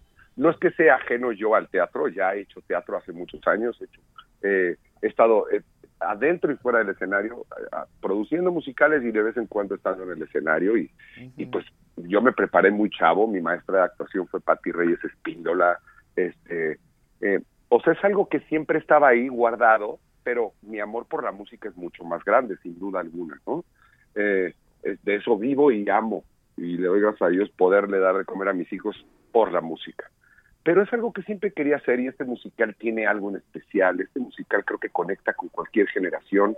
Hay por lo menos uno o dos personajes con, lo que- con los que cualquier persona se puede identificar. Es una historia muy bien escrita y además sustentada con la música de Mecano, una de las bandas Sí, legendarias de la música en español. Que Nacho Y desde que la lo, vi- lo- lo- lo hizo, ¿no? El, el musical es de Nacho Cano. Es de Nacho Cano, Producción sí. y creación, ¿no? Ajá. Sí, totalmente. Además, ¿sabías que, por ejemplo, el personaje de María, eh, que es la protagonista, en este caso lo va a ser María León, que está brutal, de verdad no saben cómo está el, el approach que le está dando el personaje, yo creo que van a ver a la mejor María. Y eh, mira, ha, ha- ha habido actrices extraordinarias, ¿no? Este, no quiero decir si mejor o peor, pero lo que sí les voy a decir es que van a ver una María única. Y, y sabías que el personaje de María está basado en Penélope Cruz, que fue novia de Nacho Cano. Ah, no me Ah, digas. yo eso no sabía. Eso yo tampoco. Sí, el personaje de María está basado en Penélope Cruz, que fue novia de Nacho Cano. Entonces, hay, ahora que me he sentado a, a trabajar con el director, te enteras de, de en qué está basado todo y, y, quién, y en quién están basados los personajes, y todavía toma otro sentido la obra. Es, es brutal, es brutal. Pero bueno, te digo, desde hace mucho tiempo a mí este musical me conquistó, me gusta la música de Mecano, y yo siempre le dije a Alex Go, dije, algún día quiero hacer algunas funciones especiales como Venancio, porque Venancio eh, tiene mucho de mí y yo tengo mucho de Venancio, es músico, eh, vive en un bar, pues qué te digo, Adela. Y si no hacemos un bar de donde vivimos. En donde estés tú es un bar. O sea, a donde vayas. Dicen que a las 5 se cierra la barra en el 33, conmigo va a estar 24 horas abiertas, les quiero decir. Exacto, exacto. Pero bueno, yo también tuve un bar en algún momento. Eh, Venancio tuvo un grupo que no que no funcionó cuando era mucho más chavo. A mí me pasó a los 18, 19 años, tuve un grupo que era un petardo, que estuvo terrible, que estuvo mal hecho, que, ¿no? Y después con el tiempo Venancio pues se une a Rulé al final de la obra y pues, a mí me pasó eso con Matute, ¿sabes? Eh, Claro. entonces hay tantas similitudes con el personaje que no tengo que realmente buscar mucho en la construcción porque lo conozco. O sea, es Claro. como conocerme a mí. Era nada más conocer más los motivos de Venancio. Y estamos creando un personaje bien humano, o sea, muy apegado a la humanidad, a por qué es que él se preocupa tanto por estos personajes que lo rodean, por qué ve en Mario como un hijo, por qué ve a María como su niña protegida, como una niña hija que trabaja con él, este, por qué siente tanto miedo cuando Colate se empieza a perder, o sea, todo esto es lo que estamos tratando de, de armar con el director y estoy tratando de hacer un, un personaje muy humano y me voy a divertir muchísimo porque aparte ser parte del regreso del teatro a la Ciudad de México, eso es maravilloso, Adela, o sea, poder decir que ya va, se ¿Cómo van a abrir los falta, telones. eh? ¿Cómo hace Que se falta, caray? ¿Cómo hace falta que se, sabes que no nada más por los actores, ¿no? La gente a lo mejor no sabe, pero cuánta gente hay detrás de cada obra que viven de ello. Eh, Entonces, eh, de pronto a mí me da mucha alegría ser parte de esto y estoy feliz porque ya vamos a estrenar el 16 de abril en el O sea, ya Centro en Cultural semanas, Teatro ¿no? 2.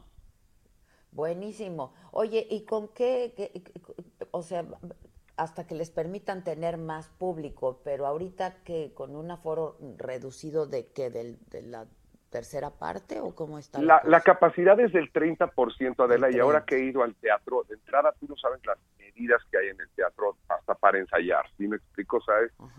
Eh, eh, Alex Go está haciendo lo imposible porque la gente esté, no nada más se sienta, esté realmente absolutamente segura. El teatro va a estar a un aforo del 30% y están separadas las butacas, están marcadas donde sí y donde no se puede sentar. Compró unos filtros de aire para los teatros, eh, Adela, que limpian el aire constantemente en la sala.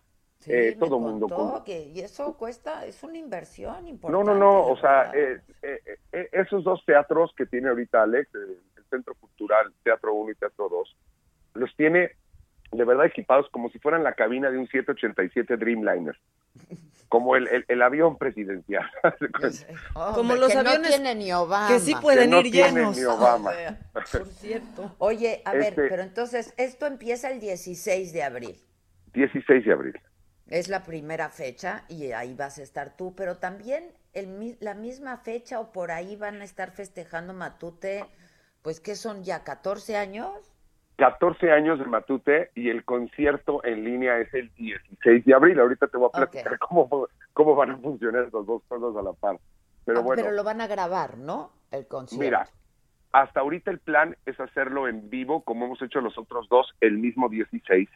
Ok. Pero todo va a depender, Adela, de Tana. Tana está a tres segundos de París. Sí, sí, sí, Y- sí, nos consta.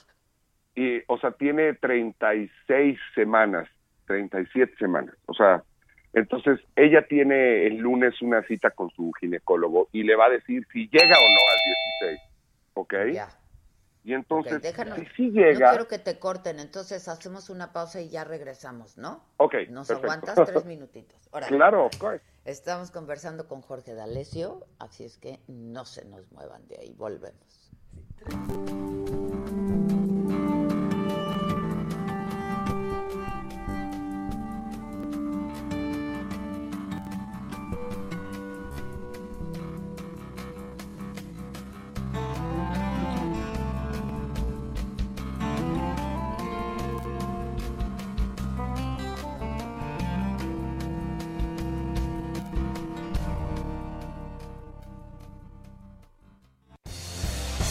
Esto es Me lo dijo Adela. Con Adela Micha. Escríbenos vía WhatsApp al 554905 9445. Continúa escuchando Me lo dijo Adela con Adela Micha. Regresamos después de un corte. Regresamos con más de Me lo dijo Adela por Heraldo Radio.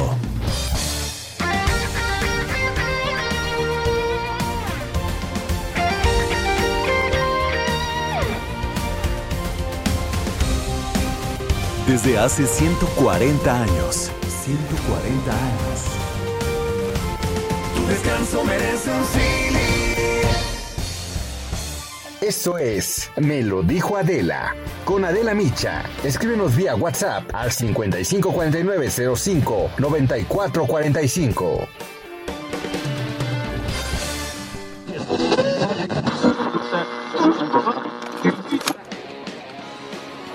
Hola, yo soy Jorge D'Alessio y soy Venancio y no, no me puedo levantar.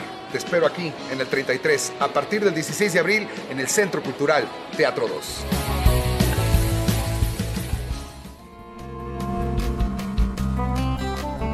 Soy Adela Micha y tengo en la línea Jorge D'Alessio, que es Venancio. Oye, Jorge, gracias, ¿eh? Gracias, Gracias por ti. aguantar ahí. Ay, no, al contrario, las amo. Entonces, No, todo depende de la Tana. A ver qué va a Sí. pasar con él. O sea, si, si, si el ginecólogo le dice, sí llegas, nosotros haremos el concierto el 16 de abril en vivo y yo entraré a hacer Venancio el sábado 17. Ah, Eh, ok, ok. si, si, si el doctor dice no llega, la verdad es que no queremos hacerlo sin ella. Entonces Sin lo ella. que hacemos es, nosotros lo grabamos totalmente en vivo y se queda en el sistema y pasa el 16. ¿Sí me explico? O sea, nosotros hacemos el concierto, se Live quema on en el tape, se- pues. se- exacto, live on tape, se queda en el sistema de ticket, pasa el 16. Si así sucediera, que la verdad queremos cuidar a Tana y además queremos que esté, porque cumplir 14 años y con la cantidad de invitados que vamos a tener, adelante. O ¿Quién va a estar, eh? ¿Quién va a no, estar? bueno, a ver, imagínate, váyate el show que trae ahorita Matute más la señora Rocío Banquel, Anda. más el ángel del rock Laureano Brizuela, Laureano Brizuela. Ajá. más Benny Ibarra, Ven, eh, Ben. más eh, va a estar Paco Ayala Molotov, va a estar Jair, va a estar Kalimba, Ari Boroboy, Trena Marte, o sea, la verdad es que estamos preparando un cumpleaños de 14 años para que la gente se la pase de agasajo en su casa y agarren una fiesta de adevera. Entonces, no queremos que Tana se lo pierda, entonces, y vamos a cuidar su salud. Entonces, si hay que hacerlo antes, lo haremos antes, y pase el 16, y yo haría ya Venancio el 16. Ay, buenísimo, buenísimo. Qué padre, la verdad, que, que, que además que coincidan estas, pues estos dos eventos tan importantes para ti profesionalmente, Jorge, la verdad. No, bueno, imagínate, estoy, estoy, me siento muy bendecido y después también de un año de tanta inactividad, Adela, me siento vivo, ¿sabes? O sea, está cañón, está cañón, me siento vivo porque, porque los que nos dedicamos a las artes escénicas, ya sea a la música o al teatro, eh, llevamos un año guardados, llevamos un año eh, anhelando estar una vez más en el escenario. Te sientes Entonces, como, como, como oxidado, ¿no? De que No, no, no.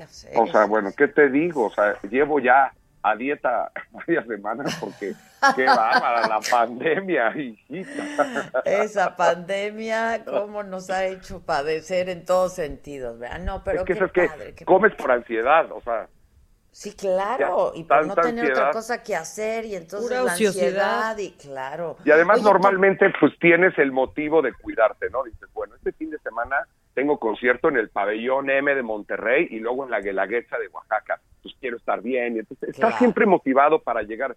Pero cuando dices, no tengo un show de aquí a Sí, nueve meses, claro. dices, Ya pásame la dona, comer, pásame, ¿no? pásame la torta de milanesa, me vale madre. Oye, ¿y tu Maya se vacunó? Todavía no se vacuna, pero me dijo que ya está a punto, que ya le avisaron que ya le toca. Porque ya le toca, voy- ¿no? Yo voy a estar muy tranquilo cuando ya esté vacunada. Sí, va muy lento esto, va muy lento, Muy lento. Muy lento. Sí, de verdad, yo, da, ¿no? Cuando ya, la verdad, yo creo que le debería de apostar, de verdad, el gobierno le debería de meter todas las canicas a la vacunación, porque mientras haya salud, Adela, lo demás, ¿sí me explicó? Es, Sí, claro. mientras la salud de esté sobra, bien, ¿no? Sí. lo demás pasa, o sea... Ay, Ay, Eh, ay, ay, ah, ah, caray. caray, Ah, soy ah, yo. caray. Ah, caray, ah, caray. O sea, creo que eh, existen muchos problemas en nuestro país que se pueden resolver y, y son parte de la política eh, nacional, pero si la salud está, eh, si el gobierno le apostara todas las canicas, a ver, paren todo, vacunemos al país y que el país esté a salvo, y entonces sí ya lo demás, sí me explico, mientras tenga salud, eh, alguien puede salir y abrir su puesto, alguien puede abrir su papelería, alguien puede abrir su, ¿sabes? Sí, la salud. claro, claro. Se empieza a retomar To- la vida. totalmente. Sí, totalmente. Ay, pues qué bueno que ya le va a tocar, este, y, y- y felicidades por el concierto de tu jefa, qué cosa, qué mujer, Sí. ¿eh? de veras, o sea. Lo No, disfruté y el muchísimo. concierto, qué bar. Híjoles, qué bárbaro, qué bárbaro. Ella está mejor que nunca y cantando mejor que nunca. Qué bárbaro. Sí, sí, sí. Y tu sobrina, Jorge. Oye, oye, qué Oye, bonito estuvo eso, y no ¿eh? viste, y no viste que Sarita iba peinada y atrás ponían una foto de mi mamá en mi corazón. Es un gitano. Peinadas Sí, idénticas. igualitas. idénticas, ¿no? No lo había visto yo así hasta que ya vi el concierto. Que no manches, Sarita es mi mamá cuando grabó Mi corazón es un gitano. Qué, Sí, qué muy impresionante verlo así. Lo grabó a los 17 años. Sí, dicen que lo que se hereda no se hurta, ¿eh? Y la Sí, verdad, sí, todos sí. ustedes talentosos y además, pues siempre te lo he dicho, tan buenos hijos y tan...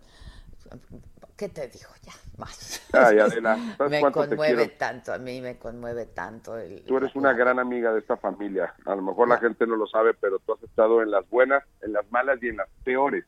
Ah, Yo así me siento, muy cercana, muy amiga, porque los quiero profundamente, de verdad, Ah, y los sí, y- admiro y eres- muchísimo. Y eres muy correspondida, Adela. Sabes Ay, que mu- sabes que sí. Muchas gracias, Jorge. Oye, salúdame a tu mujer. Por supuesto, te cuándo con todo nos vemos? corazón. Y así, por ¿Y favor. cuándo nos vemos? O sea, Ella hay que ver. Ella está pidiendo ya esa, esa cena.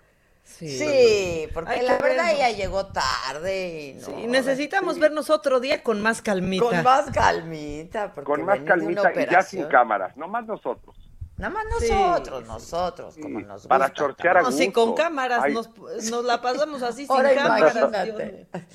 Oye, Jorge, bueno, pues entonces todo pasa 16 y 17 de abril. Buenísimo. Y vamos a estar Así atentos. es. Si quieres, hablamos unos días antes para recordarle a la gente, ¿no? Por supuesto, Adela, y gracias por este espacio a toda la gente que nos está escuchando, a toda nuestra familia ochentera. Pues ya saben, 16 de abril, por e-ticket, ya están los boletos a la venta. Matute en conciertos, Matute y sus super amigos, 14 años. Y vamos a, vamos a hacer una noche espectacular para que agarren la fiesta a gusto y también a toda la gente que anhela volver a ver el teatro a partir del 16 de abril en el Centro Cultural Teatro 2. Hoy no me puedo levantar y va a ser un placer que me vayan a visitar al Bar 33, que voy a hacer a Venancio, y yo les Ahí voy a agradecer mucho su visita. Yo ahí voy a estar primera fila. Muchas gracias, Adela. Maca, las amo, Yo mujeres también. chingonas, bellas. Muchas gracias. Nosotras Igualmente, más. nosotras te queremos muchísimo, Jorge, y nos va a dar mucho gusto verte Este, y pues saludos a toda la familia. 16 y 17 hay que estar atentos y hablamos unos días antes para recordarle a la gente, ¿te parece? Ya estás, mi querida Adela, te amo con Besos. todo mi corazón. Cuídate Besos. mucho, cuídate, cuídense. Gracias. Besos. Besos. Qué tipazo, ¿no? Sí. Ya Ay. nomás hablamos con ellos y son puras declaraciones de, De amor, ya, la Pues verdad. Es que sí, la neta, sí. Y luego hoy es viernes y a ver, con, con- como qué nos puede tocar.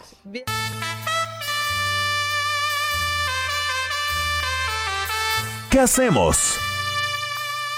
Sexo. Estamos. Igual, seguimos igual. Bueno, pues mejor hay que tener actividades en casa. Deporte que no se hace en la cama es extremo hoy más que nunca. Entonces, porque seguimos naranja, dos tonos menos. Naranja, tururururu. menos, whatever that means. Sin bajar sea, la guardia. ¿Aquí sí hay que bajar la guardia o, o no? ¿O qué, Delmira? ¿Qué, qué, qué nos tienes? Ay. Ay, ¿qué haces? De, déjese estás ahí. haciendo esta clase muy Pero- explícita. pero déjese ahí. ¿Dónde nos metiste? no. No, no, creo que Ya no. bajó la guardia. Ya, Ya bajó la guardia. No, a ver. No, no bajen la Ahí está, guardia. ahí Ahí está, está, ahí está, disculpa. Me la estoy para. No, eh, Delmira, perdona, ¿dónde estás? ¿A dónde te metiste? Ya se, se echó un chapuzón. Se echó un chapuzón. Bueno, ahorita nos la. Ya, es que en esta sección lo que digas. O sea, porque iba a decir, ahorita nos la ponen bien. Pero en esta sección una no puede decir las cosas a la ligera. O sea, sinceramente, una no puede decir las cosas. Bueno, lo que nos ponen otra vez del mira, qué mal queda todo, ¿no? Pues sí, que seguimos en naranja sin bajar la guardia, pero pues ya hay más actividades permitidas, ¿ya viste? Ajá. O sea, ya, ya como que nos podemos ir tomando licencias, este, por lo menos en el gimnasio ya puede haber este actividad cardiovascular en el interior, que eso no se podía, eh, estancia todo era al máxima aire de una hora, exactamente, y uso obligatorio de, De cubrebocas, por Ahora, supuesto. Hay unos cubrebocas especiales para, Para hacer deporte, sí. ¿eh? Este, porque si no también... Sí, yo vi cañón. unos muy buenos, bueno, he visto unos muy buenos Under Armour. Esos son Ah. los que más se usan en, en los gimnasios. Aparte, no digan, es que me, es que me asfixio. Los corredores. Siempre lo o han sea, hecho así, sí, siempre ya. lo han hecho Y usted, señora, que ni cardio está haciendo, no se va a asfixiar a media sentadilla. Se lo prometemos, que ya está. que Yo ya por está eso prefiero lo, lo que nos pueda llegar a sugerir Edelmira. A ver, viene. Bueno, buenos días. Eh, eh, espero que ya me escuche perfectamente bien, porque no quiero sí. bajar la guardia en lo más mínimo. A ver, viene. Lo primero, ¿me, escuchan? Sí. Sí, sí, Ah, tú déjate ir. No, o- obviamente tiene que ver qué vamos a hacer en este periodo donde la mayoría se supone que no vamos a salir de vacaciones, que vamos a estar en casa, pero sobre todo vamos a tener el tiempo para apostarle. Ay, sí, mi querida Adela, no me puedes decir que no. ¿Cómo podemos captar esas sensaciones de la excitación? Si yo les preguntara a, cada, a, a- a ustedes dos, ¿cómo es que sienten la excitación o cuándo creen que están excitadas? Ah, pues, es este, una es pregunta, pregunta. que requiere de una respuesta. Exactamente. O sea, ¿cómo? Exactamente. ¿Cómo? ¿Cuál? Repíteme Sí. la pregunta. A ver. ¿Cuándo sabes o sientes que estás excitada? ¿Cómo te das cuenta? No, pues si no, no, te das cuenta, sabe, no está ¿no? de- se sabe, se se sabe. sabe, se siente, se todo. Sí, es como un, ay, Como un ay, y si yo le preguntase a un varón o a un hombre, ¿cuándo sabes que estás excitado? ¿Qué creen que me respondería? Cuando está, tiene una erección. Exacto. Eh, Me, me da risa porque el hombre por lo general dice cuando estoy firme o cuando todo está así como, como el martillo de Thor, dicen algunos. ¿No? Ah, Dios Sin, mío. sin embargo, la, las sensaciones de excitación van muchísimo más allá de una mani- manifestación fisiológica o en el caso de mujeres me dio muchísima risa, es que eso sale, el fin de semana hice una pequeña encuesta y una chica me dijo que cuando ya está dispuesta a ordeñar el calzón, fue lo que ella me dijo y me respondió. Le digo, No, "¿Cuántos pues ¿de años?" dónde es esa chica que le preguntaste también, Edelmira? ¿Cómo que, hijos? Me sonrojó. Me O sea, encanta. o sea, ¿Cómo? Así cuando agarras y le exprimes y sale todo, y eso dijo ella, ¿verdad? Dios que manifestaba la ¿Quién excitación. era? ¿A quién le preguntaste ya, en serio? Entrevisté a 100 mujeres, mi querida Maca, porque estoy haciendo una investigación con respecto a la eyaculación femenina. Lo voy a tomar como tesis de mi doctorado, espero que me lo aprueben. Pero para podérmelo aprobar, pues tengo que validarlo con algunos estudios y encuestas. Y o- después haré las, la- la- la- las preguntas a ustedes también. Pero me llamó muchísimo la atención justo cuando pregunto con respecto a la excitación. Y la mayoría siempre manifiesta que tiene que ver cuando es visible, o sea, cuando algún, de- les voy a hablar de las respuestas en mi encuesta que, que acabo de hacer. Las, de- las mujeres es cuando eh, veo que mis pezones se erectan o cuando mi piel se eriza. Esta chica dijo, pues cuando obviamente estoy totalmente mojada, una de Sinaloa me dijo ensopada. Ay, qué tiempo Ensopada. volverán. Exacto, entonces el, el, el asunto es comprobar cómo logro eh, captar esas sensaciones de excitación, pero no necesariamente cuando lo estoy. Entonces puse unos audios que en algún momento y si los tiempos y los y el público no los permite, po- eh, hice unos audios con contenido erótico de diferente nivel. Entonces, me doy cuenta que cuando el contenido erótico va muchísimo más allá que lo que tiene que ver el acto sexual, los síntomas que manifestaron de excitación se elevaron a tope, ¿no? Les hice una, na- una narración erótica y el, eh, todo se fue a tope. Sin embargo, cuando lo hago con los varones, ellos sí están totalmente centrados y focalizados en el, tamaño de su erección y pensando que cuando voltean hacia hacia el, el mapa hacia el hacia el sur pues se dan cuenta obviamente cuando funciona la parte anatómica sin embargo lo que deseo demostrar es que la excitación si lo vamos trabajando desde muchísimo antes el nivel de éxtasis así como de fuegos artificiales se magnifica cuando detecto las sensaciones de excitación muchísimo antes que el acto sexual, que cuando se consume el acto sexual. Sí, bueno, me pues hace sí. sentido, ¿no? Sí. Sí, sí, y luego además les hice un ejercicio donde pues es la tarea que les voy a dejar este fin de semana y espero que lo puedan hacer también en casita, por favor. Entonces, eh, pues eh, sacamos un guante de látex que todo mundo y ante esta pandemia bendita, ¿verdad? Pandemia, tenemos guantes de látex, queridas amigas. Entonces, les voy a dejar de tarea y para todo nuestro público querido, y quien me quiera dar las respuestas de cómo le fue en el ejercicio me ayudaría muchísimo en mis estudios con respecto a la excitación, es llenan el guante de agua, ¿no? Lo anudamos y te queda un guante así lleno de, de, de- de agua, por así decirlo. Entonces, uno lo vas a meter al congelador y el otro guante lo dejas así para que eh, esté aguadito. Entonces, el ejercicio del fin de semana es sacamos el guante congelado sin quitarle el, el látex porque puede quemar como es hielo. Eh, lo dejamos a un lado y por otro lado tenemos el guante aguadito. Entonces, conste, Adela y Maca, que son ejercicios para hacerlos solitas. Bueno, quien tiene la dicha de compartir su lecho, pues estaría increíble. Sin embargo, primero pasamos el guante de hielo por todo tu cuerpo, así pásenlo por el cuello, la nariz, las cejas, las Como mamas. unos fomentitos de agua fría, así como unos fomentitos. Bueno, eh, oye, fomentito, pero bien congeladito. Bien congeladito. Es, es, es una mano congelada cubierta de látex del guante.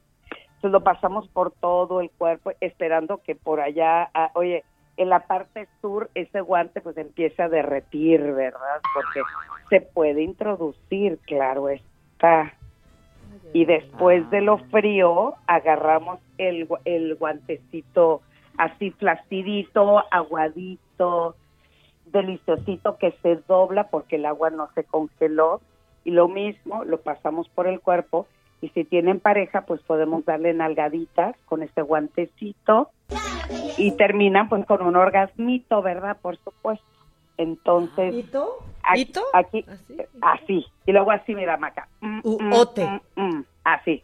Como mesa que más te aplaude, le mando a levantar. Ándale, así le das.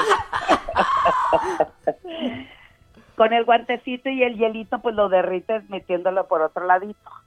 Entonces, el asunto es que empecemos a detectar cómo nuestra imaginación y nuestro pensamiento erótico, desde que veo que el guante está en el congelador, cómo voy despertando la creatividad, la fantasía, y eso potencializa definitivamente mis juegos de seducción. Ándale. Pues mira, ya me tengo Qué que ir a hacer la tarea. Ay, híjole. Déjame ir a poner mi guante Saquen en los guantes. los guantes. Entonces, primero el congelado y luego el no congelado, el aguadito. Disculpa, ¿sabes si hay guantes? Que no hay guantes, no está, no es que estamos aquí preguntando si hay guantes en este No, sí, sí debe de haber, amiga. Por favor, necesito que me hagas la tarea y me mande los resultados a, a mis redes en Twitter o Instagram, arroba sexualmente Edel. Y ahí me Ok. dice, sentí esto, mi nivel de excitación creció desde que estoy llenando el guante de agua, desde que le hice el nudo, me No, lo pues imaginé desde que estamos platicando, Desde ahorita, o sea, vuélveme a preguntar, así, vuélveme a preguntar cómo se sabe. Bueno, oye, y si lo que quieren es si introducir, estás o excitada este, no, acariciar con dos dedos, pues hágale un nudito de tal manera que cuando el guante esté congelado, pues sea un poquito más gruesecito lo que vamos a erotizar, ¿verdad?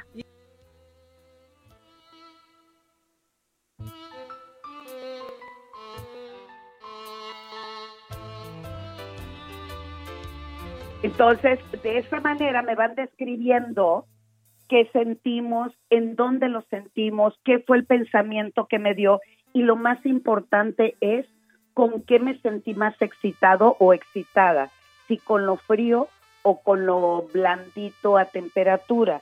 Y de esa manera estoy percibiendo a- desde dónde empieza mi deseo y mi excitación. Porque no solamente es tomo el guante, acaricio y tal vez lo introduzco. No, es desde el momento en que están buscando ahorita como desquiciadas, ¿verdad? Por ahí, por el canal, ¿dónde? ¿Quién les da ese guante fantástico? Maca, no seas así, no te vayas a comprar el, el- el extra grande, por favor. Mira, No ya te estoy escuchando, no seas así. Escu- ¿Escuchaste tú lo que nos preguntaron en WhatsApp? No. Que si, que si se le puede poner un palito de paleta para que se congele y una lo pueda manipular. Pues cada quien, pero mientras no se le vaya como la paleta, está perfecto. El chiste, imagínate cómo se te va derritiendo el hielo cuando vas pasando tal vez por la columna vertebral, hacemos un círculo en la parte baja de, de la pompa, nos vamos el guante metido entre el entre el, el entrepiernas cuando los Es que tú también empiezas con una narración que, que da una urgencia. O sea, ya también tú, Edelmira Cárdenas. Pues de- oye, de eso, de eso se trata el ejercicio el día de hoy. Quería saber qué tanto se accionaban su pensamiento. Se acaba de inquietar mucho Adela porque sintió el cablecito de los audífonos. Mientras está tu narración. Porque claro, con lo que sea puede uno sentir. ¿O Ah, no? ¿O no? ¿O no? O sea, Ahí sí. está, ahí está, Ahí por eso es importante, con, oye, conectar todos los cables y meterle la injundia. Si no tienen por ahí un guante de látex, pero tienen un condón, también podemos utilizar un condón para el congelado. habías dicho, esa ya nos Ahora que si solo tienen un condón, no lo desperdicien y usen el guante. Síganme para más consejos de, De control. salud, de Sí. salud. Bueno, o, o tal vez lo único que pueden penetrar es el condón lleno de agua, pero el otro pues sí hay que dejarlo para otro momento. Entonces, el asunto es empezar a construir mi pensamiento erótico que lo llevo a una fantasía sexual y de esa manera hacemos un excelente juego de seducción. Ese es parte del proceso de despertar mi excitación, pero de diferentes niveles y de diferentes lados para construir una sexualidad mucho más potencializada en el placer que en el mismo acto. Bueno, pues vámonos a hacer la tarea. Pues qué bueno que, que siempre vas en el último Ah, bloque oh, y en sí, viernes. Claro, y ya nos vamos, todo bien. Vamos a por los guantes, ¿no? Sí, un guante, sí. A por los guantes. Gracias, Edelmira. Nos escuchamos la próxima semana. Claro que sí, las Gracias. adoro y, y e- éxito con Y su ahí te digo que siento. Ahí te digo Exacto. que siento para que sea yo también una participante en tu encuesta. Por favor. Por favor. Querido diario. Es anónima, ¿eh? Es anónima. Gusta cuando te platique. No, ya me estoy inquietando yo. Bueno, bye. Y bye a todos porque ya nos tenemos que ir. Se acabó el tiempo, pero nos escuchamos la próxima semana, el lunes, 10 de la mañana, me lo dijo Adela, por el Heraldo Radio y de nueva cuenta en nuestra plataforma de Facebook y de YouTube en la saga. Y por lo pronto, pues que tengan un buen fin de semana, disfrútenlo, hagan la tarea, hay que hacer la tarea. Este, acuérdense que hoy más que nunca deporte que se practica fuera de la cama es exponerse demasiado.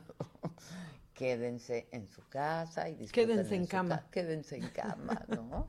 Ay, qué ganas de quedarse en cama. Ya te estoy viendo la... Ya, Ya, ya, ya. ya. Desde Bueno. que llegué me dijo. Bye. Bye.